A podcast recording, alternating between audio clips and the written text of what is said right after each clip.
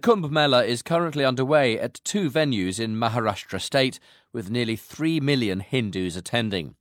For any pilgrim, its culmination is the so called royal bath in a river deemed sacred. It's during this bathing, which starts in just under two weeks' time, that selfies are being banned. A special investigation team says people get too engrossed with their phone cameras and stop moving for too long.